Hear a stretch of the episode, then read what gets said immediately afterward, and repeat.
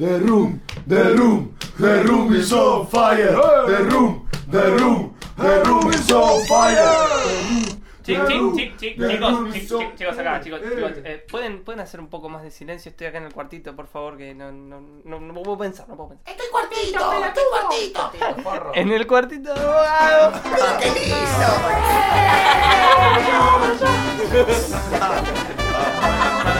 Chao. The Little Room of Bogado. Hoy es día de camión. El abuelo accede de mala gana a volver a la cama y abandonar el Falcon. Aunque no pueda hacer mucho, insiste en permanecer ahí, recostado sobre el motor, tocando vaya a saber una qué o sentado simplemente en el asiento del conductor con la barba blanca y descomunal sobre su panza al aire libre y las manos apoyadas en el volante mientras habla solo. Caminamos con Emma tomadas de la mano. La negra se adelanta al trote y vuelve con nosotras. Cuando llegamos a la calle de asfalto, vemos a los demás desplazándose al ritmo de una caminata cansina. Los camiones pasan junto a nosotros y se detienen, cien metros, más o menos, adelante de donde estamos. Los nenes vuelven, como siempre, a rodearlos.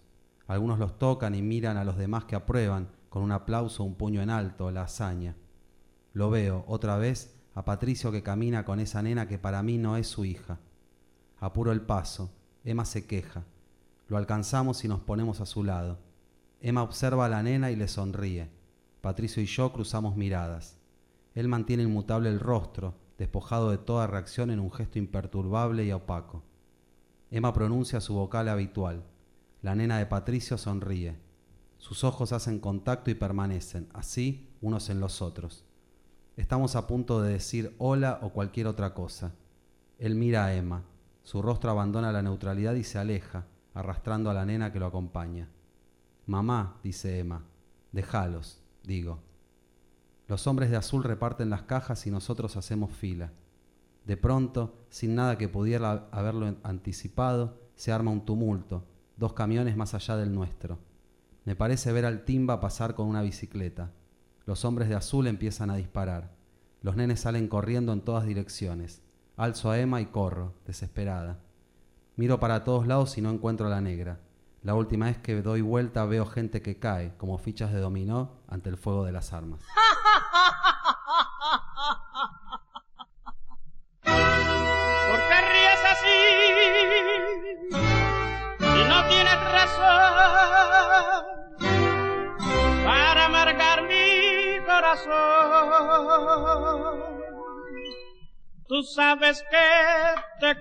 Muy bien, deben ser las 13.0 algo en la ciudad de Buenos Aires. Aquí estamos en el cuartito de abogado, ese momento que nos tomamos dentro de la vorágine infernetera para escuchar a diferentes escritores que vienen aquí a mostrarnos sus producciones, a leernos una parte de su próximo libro, como es el caso eh, en esta oportunidad de Juan Ignacio Pisano, que vino muy amablemente a nuestros estudios un día después del programa. Les aviso que estamos saliendo grabados para aquellos que dicen, ¿cómo están haciendo para hablar de tantas cosas? Bueno, eh, o cosas por el estilo, qué sé yo. Bueno, no se preocupe, estamos saliendo grabados.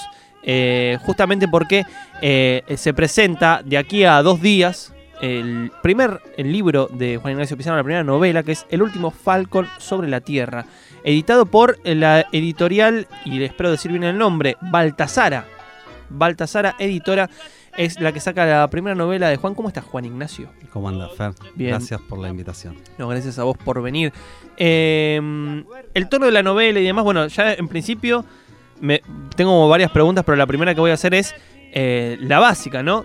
Eh, ¿Cómo resume este, eh, en este momento particular el autor su primera novela? Eh, es una novela que piensa un Buenos Aires de acá a unos 30 años, un contexto distópico.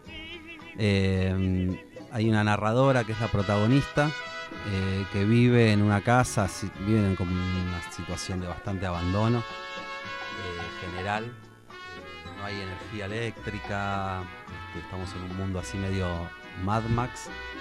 Eh, y vive con una sobrina que tiene una discapacidad, tiene un retraso madurativo, eh, tiene 8 o 9 años pero no habla, y, vive también con un abuelo, con un abuelo que, mm, que también está lisiado, en cama, ciego, eh, y camina muy poco, eh, que es un ex corredor de turismo carretera.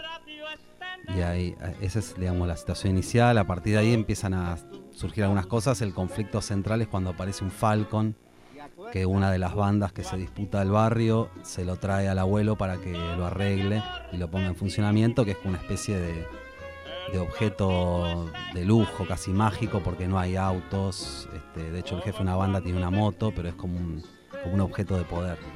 Claro, y o sea, en este mundo tan particularmente distópico, y no sé cuán lejos estamos también de esta distopía, eh, el hecho mismo de que el Falcon ya trae como algo medio raro, ¿no? Como, ¿qué onda? ¿Qué es esto? Y sí, yo sé que eh, la elección del Falcon pasa por. porque es un elemento que, que atrae muchos, muchos significados, pasiones y tensiones en nuestra cultura. Y Sí, en y- iguales cantidades, ¿no? en iguales cantidades y por eso lo traigo. El tema del turismo carretera es como este, la excusa para traer al Falcon. Eh, el abuelo era corredor de Ford, había salido campeón con un Falcon allá por inicios de los 90. Eh, y bueno, y hay ciertos intercambios. la- la- hay, hay objetos tecnológicos, pero no hay energía, así que la moneda de cambio es la energía. Este, y para la protagonista, eh, sus plantas de marihuana que, que intercambia por, por baterías de celular, de notebook, de auto para prender luces. Ah, muy bien. Estamos como en un, así, un contexto de... de- de- De, de de declive, pero también intercambio. Sí. Em, ¿Por qué la elección de, de una narradora siendo, digamos, me imagino yo que también tiene que ver con el tono de la historia y demás, pero también las, digamos, dificultades o reflexiones que uno puede llegar a, a traer cuando una persona como vos, eh, escritor notable, que está sacando su primera novela, dice, bueno, quiero trabajar con una narradora eh, mujer. En realidad eh, fue medio una casualidad al inicio, porque la primera escena de esta novela la escribí hace como tres años y la idea no era hacer una distopía ni nada por el estilo, sino la vida de un anciano en un geriátrico. Y la narradora iba a ser una enfermera que lo atendía. O iba a ser un protagonista, tampoco sabía si iba a ser la narradora. Hice una escena, que es la primera escena de la novela, eh, y quedó la voz de esta narradora, y agregué otra escena, y agregué otra, y se fue construyendo.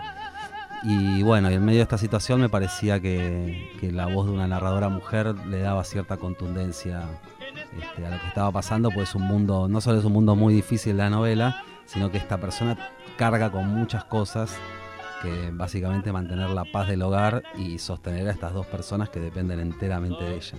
Entonces me parecía que era un gesto este, estético y político mantener a la narradora y dejarla así, a ella como el centro de esa lucha. Sí, aparte en un mundo donde en algún sentido se, se juega un poco las cosas, ¿no? O sea, también me parece interesante esa elección, sobre todo en un momento histórico donde estamos revisando precisamente cuáles son las características eh, literarias de tal o cual personaje en función de su identificación de género. Bueno, han salido un montón de novelas en estos últimos 4 o 5 años que precisamente discuten esos lugares relativamente establecidos y bueno, celebro fuertemente que Sí. en tu primera novela tu, tu protagonista sea una mujer entrada en años que encima tiene que hacerse cargo, medio hacerse cargo de su familia, pero no en el sentido típico, sino como una especie de medio guerrero la cuestión. Sí, tiene otras aristas que le intenté dar. eh, por ejemplo, es una exjugadora de fútbol de San Lorenzo.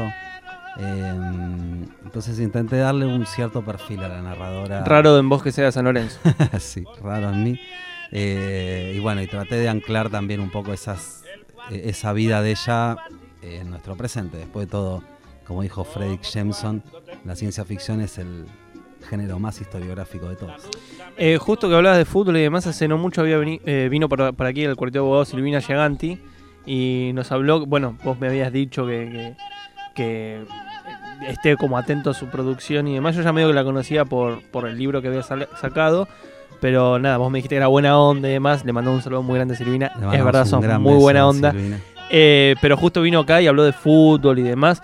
Eh, y habló también de, de su amor por Independiente. O sea, qué interesante que ahora estamos Independiente San Lorenzo. Estamos como cambiando eh, o, o visitando, mejor dicho, los diferentes clubes. El género de ciencia ficción, en este caso, es uno que visitas.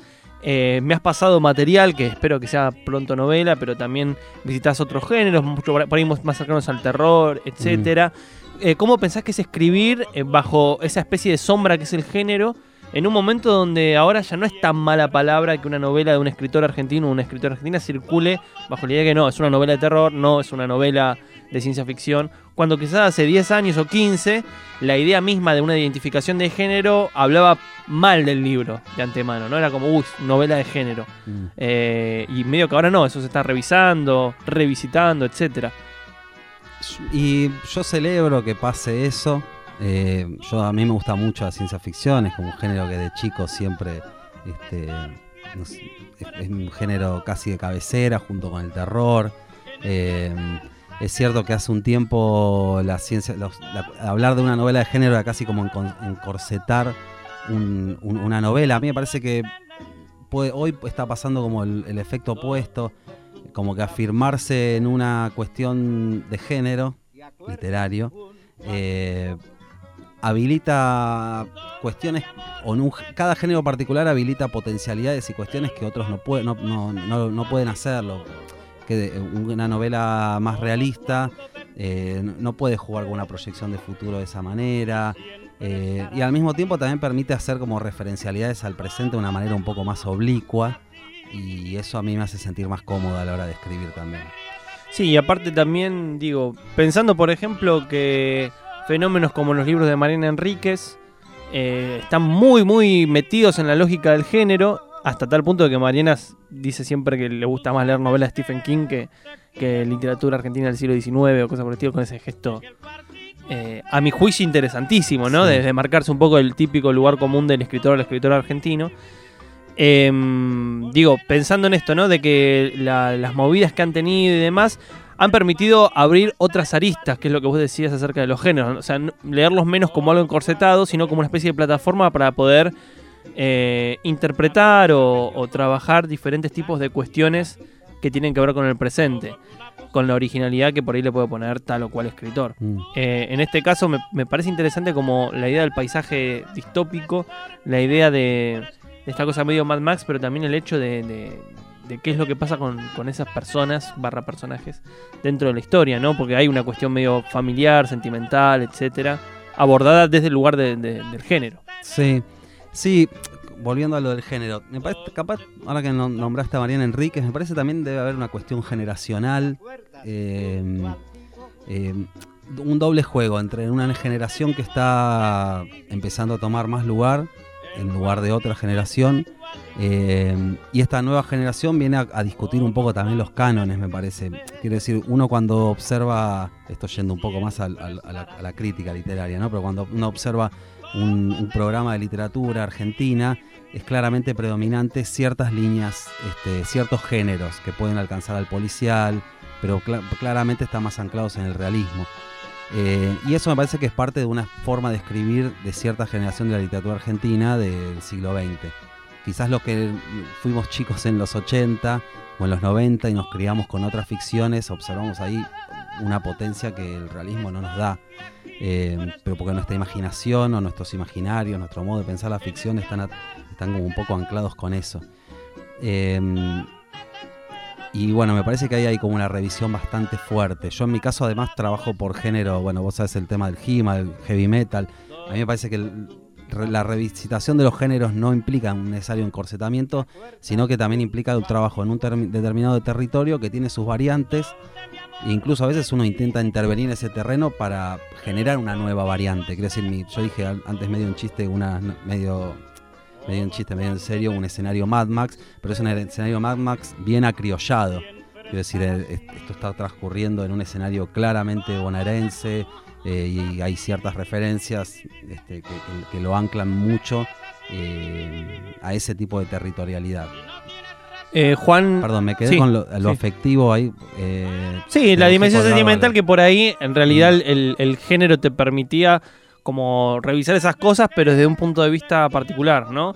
Digo, porque no es una novela, por decirlo de una manera medio eh, general, una novela sentimental. Como es un género, digamos, totalmente hecho y derecho, eh, propio del siglo XIX, la, la Mm. idea de novela sentimental y Claro. demás.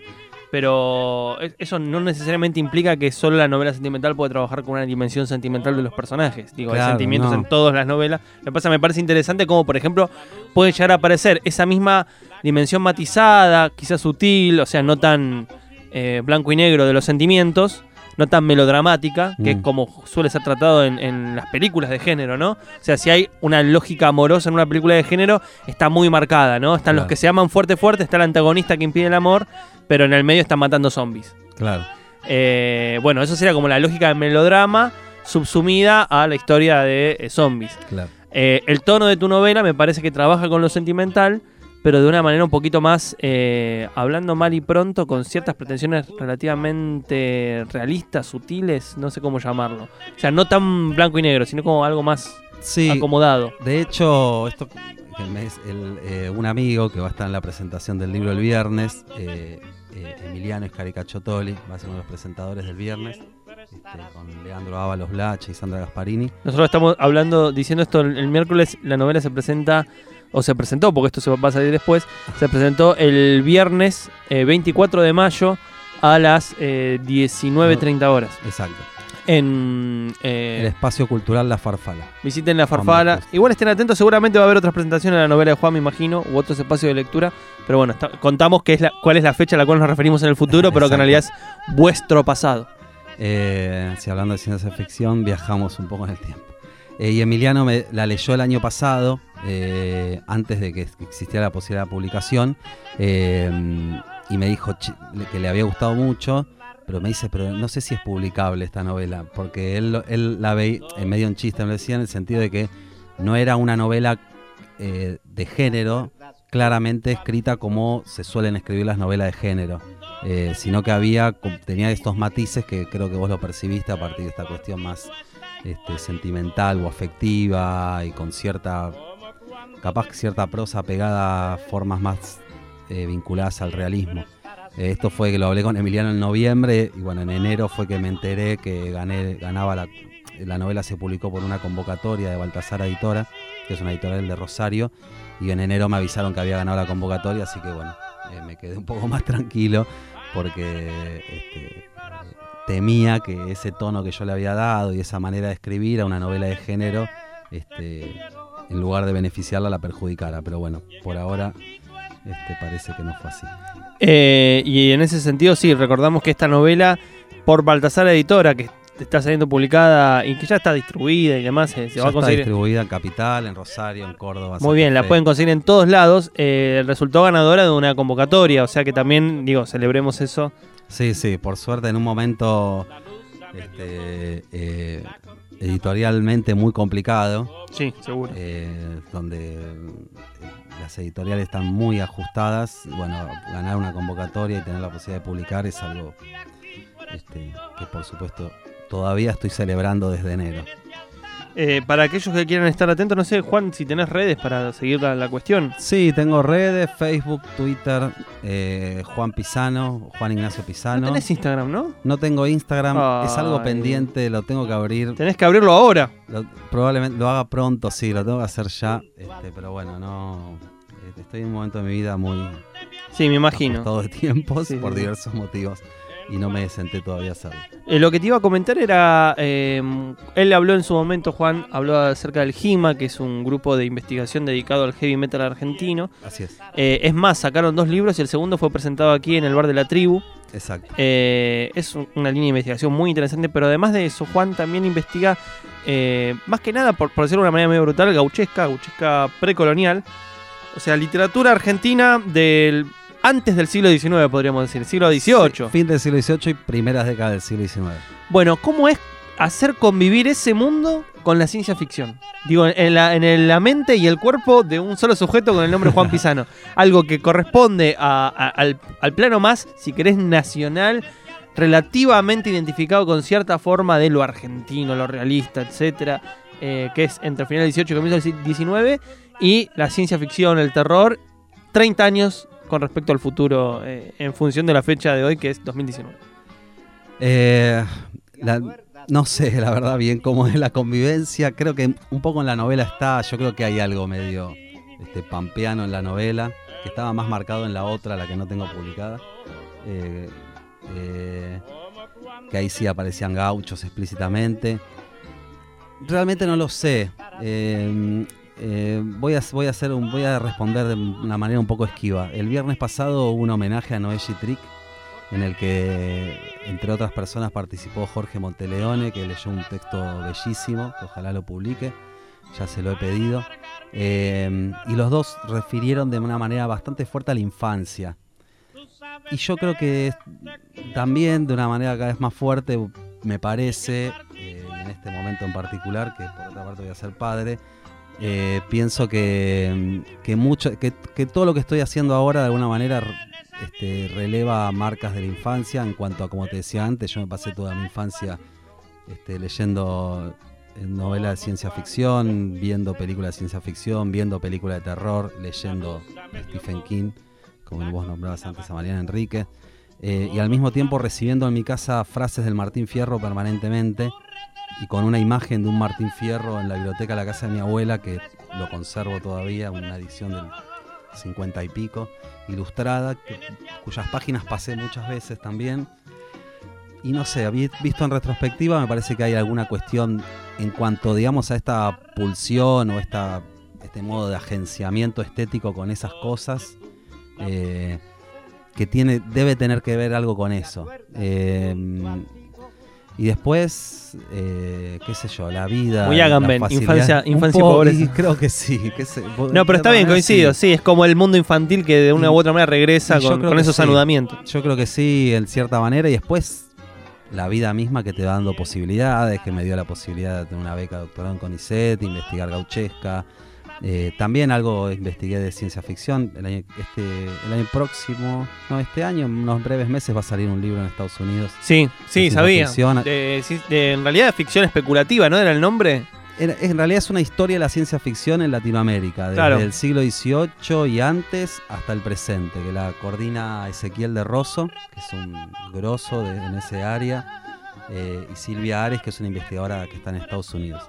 Eh, así que, bueno, y por otro lado el heavy metal el- y el rock en general, que es otra de mis grandes pasiones, qué sé yo. eh, Todo se mezcla. pu- pude, sí, de alguna manera pude con los años congeniar todos los gustos, no sé. Bueno, y para ir cerrando, Juan, ¿cómo fue el proceso de esta novela? Dijiste que hace tres años habías ar- armado o escrito el primer capítulo.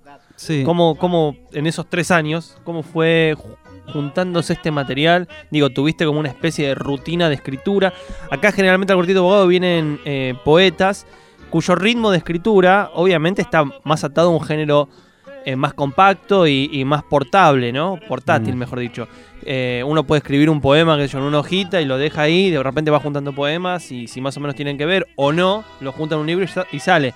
La novela medio que no es así, necesita rutina, necesita Sí. como un horario de trabajo. ¿Cómo fue organizarte para eso? Empezó con esa escena en el geriátrico que después desapareció y quedó solamente el núcleo de la primera escena de la novela. Eh, hace dos años yo estuve en Uruguay viviendo tres meses eh, y estuve una, una vida, especie de vida monástica de investigación, eh, muy asocial y muy este, tenía mucho tiempo para estas cosas. Y ahí me decidí a decir, bueno, esta novela la voy a terminar este año. Y allá en Uruguay empecé en momentos que podía, em, escribía escenas, escenas, volví de Uruguay, em, seguí escribiéndola, eh, necesitaba un interlocutor y ahí contacté a Leandro Abuelos Blacha para hacer taller con él. eh, y semanalmente yo iba a la casa de él a hacer el taller y llevaba una parte nueva de la novela y en tres meses eh, del taller la, la concluí. Este, así que fueron tres meses a lo que le dediqué, sí, diariamente, tres meses tenía un bagaje de escenas, digamos, la mitad de la novela ya estaba escrita así de manera esporádica, cada tanto tirando escenas, y en tres meses, de manera diaria, eh, la terminé. Juan Ignacio Pisano, entonces, aquí en el Cuartito de Abogado, presentando su primera novela, El último Falcon sobre la Tierra, publicada por Baltasar Editora. Eh, están escuchando esto después de la presentación, pero nosotros todavía estamos en el 22 de mayo, así que esta presentación sucedió el 24, seguramente va a haber otras presentaciones por delante. El libro se consigue en muchísimos espacios, librerías, consulten por favor material de Baltasar Editora. Eh, me gustaría despedirme de este cuartito con un fragmento más de la novela El último Falcon sobre la Tierra de Juan Ignacio Pisano. Ya de noche, mientras comemos polenta con gusto a queso, Así dice el paquete que vino en la última caja, pero el gusto es a plástico. Escucho relinchar al caballo de Perú en la puerta. Salgo. Tiene tierra mezclada con sangre en las manos y en el rostro. ¿Todo bien? Asiente con la cabeza. ¿Querés comer algo? Digo. Asiente otra vez. Abro la reja, tratando de que no se caigan las chapas y los cartones que tapan la visión hacia adentro, para que pase al fondo, esquivando el falcon, y pueda dejar el caballo ahí comiendo las hojas de los arbustos. ¿Cómo estás, pibe? dice el abuelo ni bien Perú se sienta en la mesa. Perú se saca la gorra, deja un plato de polenta frente suyo, come con desesperación. Su presencia en este momento es lo único que me brinda algo de tranquilidad. The Little Room of Bogado